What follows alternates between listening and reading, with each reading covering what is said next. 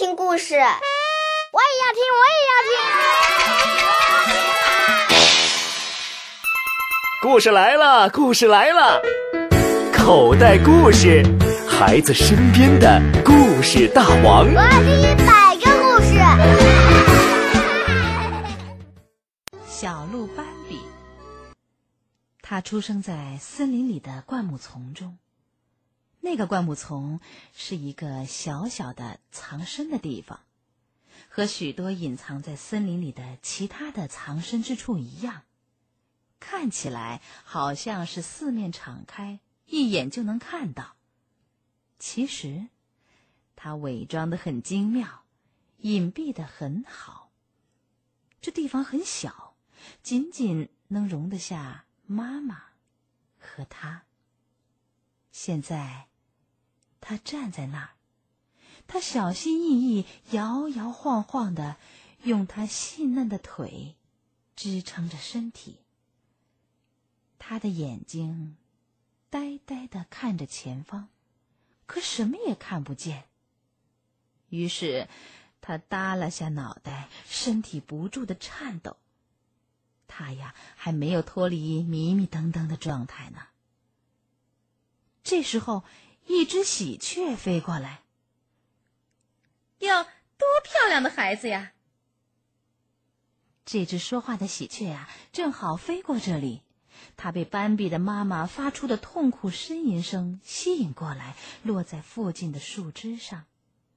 他又接着喊：“真是一个漂亮的孩子。”尽管没有人应答他，但是他仍然热情的继续说。叫人吃惊！瞧，他竟一下子站起来了。哎呦，真是太有趣儿了！我以前可从来没有见过这样的情景呢。哦，当然，那是因为我还很小。您要知道，我离开家才一年。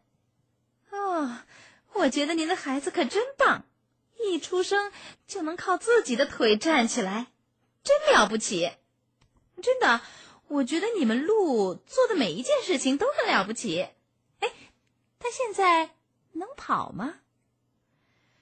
能跑一点，不过请你原谅，我没有办法跟您继续谈下去。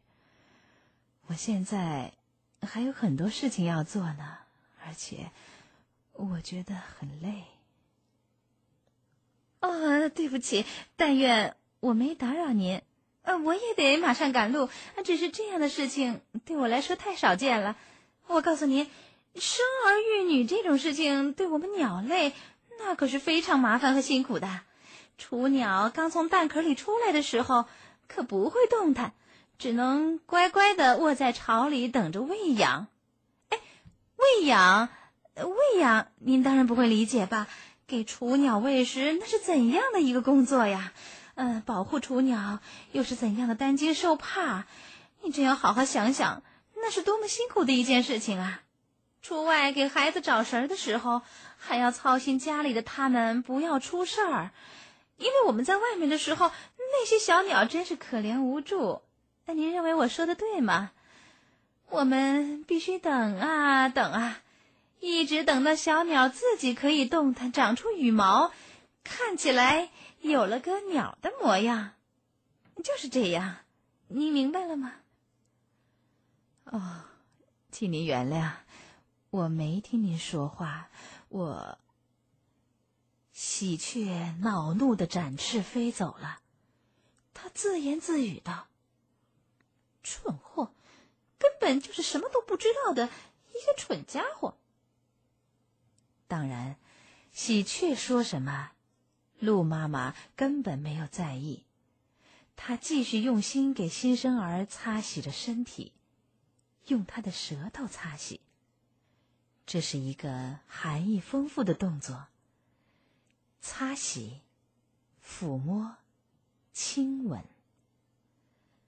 刚出生的小家伙还十分的虚弱，鹿妈妈把他浑身上下一遍又一遍轻柔的吻过，他总算是微微屈着腿站住了。他红色的外衣还显得有点凌乱。上面点缀着精美的白色斑点，他可爱的小脸儿露出了好像从睡梦中醒来的神情。四周严严实实的长满了针木、茱萸、黑刺子和还没有完全长成的接骨木等灌木丛。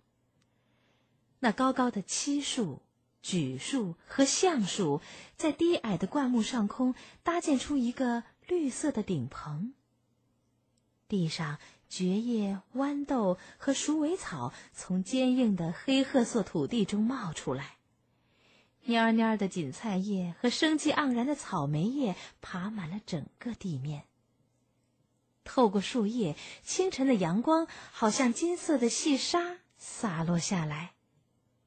原本寂静的森林里，忽然间到处欢声笑语。